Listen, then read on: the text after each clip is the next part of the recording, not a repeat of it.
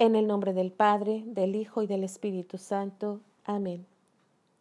Del Evangelio según San Mateo.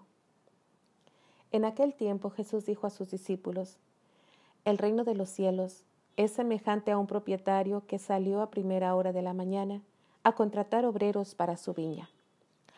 Tras ajustarse con los obreros en un denario al día, los envió a su viña. Salió luego hacia la hora tercia y al ver a otros que estaban en la plaza parados, les dijo, Vayan también ustedes a mi viña y les daré lo que sea justo. Ellos fueron. Volvió a salir a la hora sexta y a la hora nona e hizo lo mismo. Todavía salió a eso de la hora undécima, y al encontrar a otros que estaban allí, les dijo, ¿Por qué están aquí todo el día parados? Le respondieron, es que nadie nos ha contratado. Dijo él, vayan también ustedes a la viña.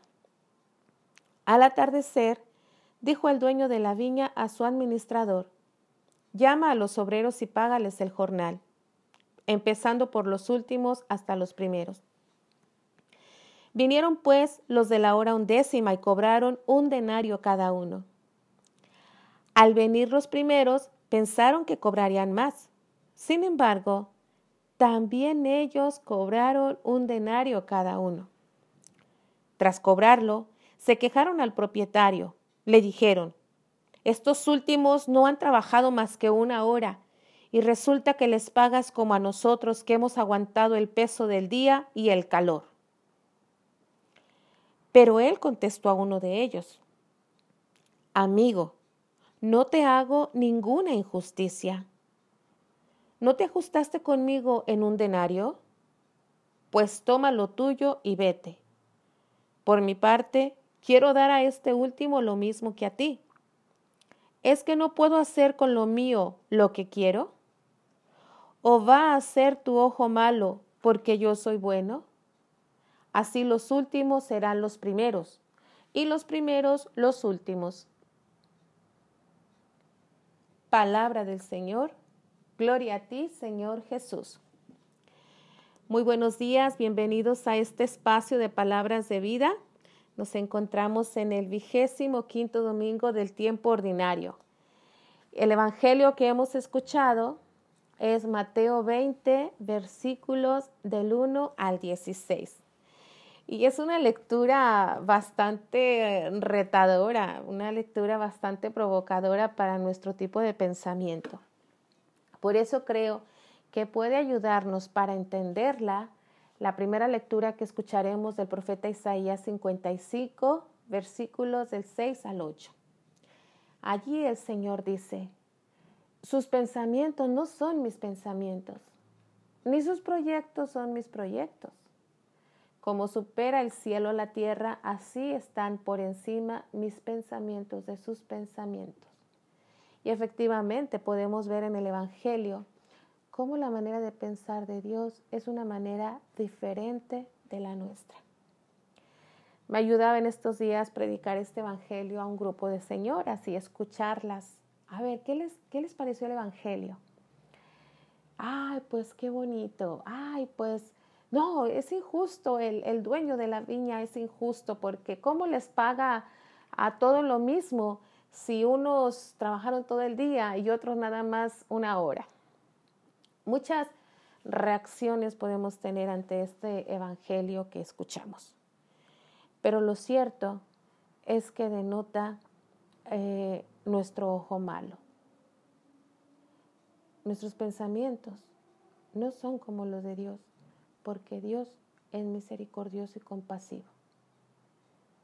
Porque Dios no nos trata según lo que merecemos, sino según su amor. Contemplamos en el Evangelio que ciertamente contrata desde la primera hora de la mañana a unos obreros. Y es significativo que San Mateo solo de ellos nos dice, tras ajustarse con los obreros en un denario al día, los envió a la viña. Al contratarlos les deja claro cuánto les va a pagar. Y a lo largo del día vemos que va contratando más obreros a media mañana, a mediodía y ya casi al caer la tarde. Y ya estos les dice, les pagaré lo que sea justo. ¿Sí? Y, a los de la hora undécima, este, no les dice cuánto les va a pagar. Y uno de ellos se enoja, pues claro, ya a la hora de la hora, ¿verdad? Le llama la atención que, el, el dueño de la viña manda a su administrador que le pague a los obreros. Y llama la atención las indicaciones que le da. Págales el jornal, pero empieza por los últimos. ¿Por qué? ¿Por qué actúa de esta manera? ¿Por qué por los últimos? ¿Por qué no por los primeros que aguantaron toda la jornada? Y es que sencillamente las categorías que nosotros tenemos no entran en el pensamiento de Dios. Dios no se mueve por categorías. Ciertamente podríamos pensar que los jornaleros que trabajaron menos no se merecían lo mismo que los primeros. Sin embargo, lo necesitaban. No se merecían el denario, pero lo necesitaban. El denario era lo que necesitaban para vivir al día. Qué bueno fue este dueño de la viña. No les dio lo justo, porque si les hubiera dado lo justo, no les hubiera alcanzado ese día, no hubieran comido, no hubieran tenido lo que necesitaban. Actuó misericordiosamente y así es Dios con nosotros. No nos trata según lo que merecemos, porque ¿qué merecemos? ¿Quién ha hecho algo para merecer el amor de Dios, el perdón de Dios? Nadie. El amor de Dios es gratuidad, es misericordia desbordante hacia los seres humanos. La justicia de Dios queda mm, eh, pues, digamos, relegada un poco ante su misericordia, sin lesionar la justicia, porque de hecho veamos que acordó en darles un denario y es lo que les paga, por eso le dice, oye, pero ¿por qué te enojas? ¿Por qué te enojas si yo le doy a los otros lo mismo? Si yo contigo quedé en darte un denario, ¿a ti en qué te lesiona? Y en realidad no le afectaba en nada, no estaba siendo injusto porque le pagó lo que le dijo. Injusto hubiera sido que no le pagara lo que le dijo. Le estaba pagando lo que le dijo.